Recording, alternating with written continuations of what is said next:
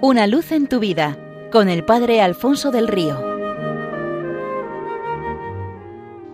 Un cordial saludo para todos los oyentes de Radio María desde el Camino Ignaciano que el Seminario de Getafe recorre en este comienzo de curso en el quinto centenario de la muerte del Santo para confiarnos a su intercesión y para poder imitarle en aquello de en todo amar y servir. Hace años tuvo gran éxito en televisión el programa ¿Quién quiere ser millonario? En él unos concursantes iban respondiendo eh, a una serie de preguntas que crecían en dificultad. Para ello contaban con la ayuda del comodín del público y podían sondear la opinión de los presentes en el estudio y el comodín de la llamada.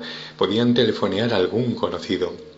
En el Evangelio Jesucristo también nos plantea a nosotros una situación semejante y lo hace con una pregunta crucial, cuya respuesta condiciona por completo la vida del hombre, permitiéndole alcanzar su plenitud o haciendo que viva en permanente insatisfacción. La pregunta es, ¿quién decís vosotros que soy yo? Se trata de algo tan importante que también tenemos dos ayudas, el comodín del público, ¿qué dice la gente?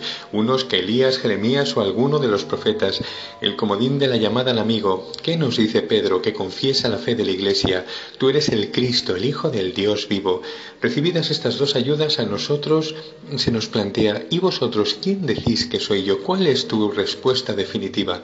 Optar al premio final supone asimilarla, hacerla nuestra, que la digan los labios y la vida al completo y a lo largo de toda ella, porque toda la vida queda afectada por la respuesta.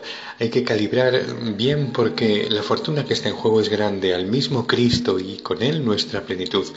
En este sentido cuentan que en cierta ocasión Vivió un rey a cuyo servicio trabajaba un criado muy fiel, atento y diligente, pero más allá de su responsabilidad en las tareas destacaba por su permanente estado de felicidad, siempre sonriente. Aquella alegría intrigaba al rey incluso a veces le irritaba. ¿Cómo es posible que siempre sea feliz? ¿Cuál es su secreto? Aparentemente llevaba una vida anodina, de casa a palacio, de palacio a casa, sin grandes cambios. Percibía un sueldo muy modesto, no tenía grandes. ¿Por qué irradiaba aquella felicidad? Parecía que le bastase trabajar para el rey y tener lo suficiente para vivir.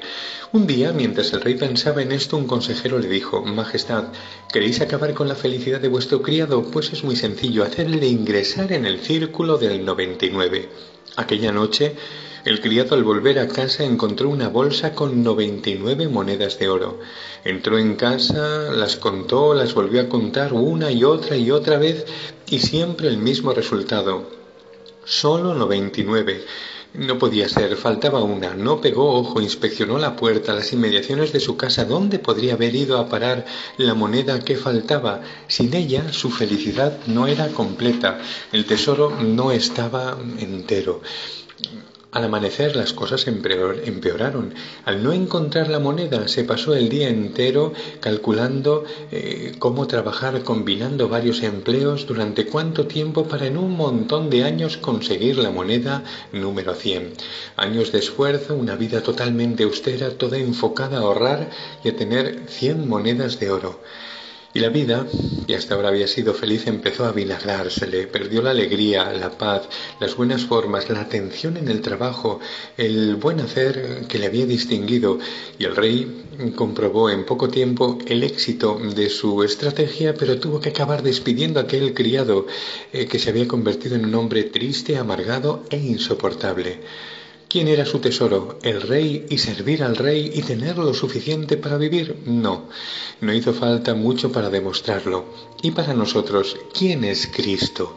Es el Hijo del Dios vivo, es decir, el centro que da sentido a todo, la verdadera riqueza de nuestra vida, o, o realmente lo dicen los labios, pero al corazón no le basta. Seamos mm, de Cristo, encontremos en Él nuestra plenitud siendo suyos, sola, totalmente y para siempre suyos, y mm, viviendo en plena coherencia con ello, diciéndolo con los labios y proclamándolo también con el resto de la vida.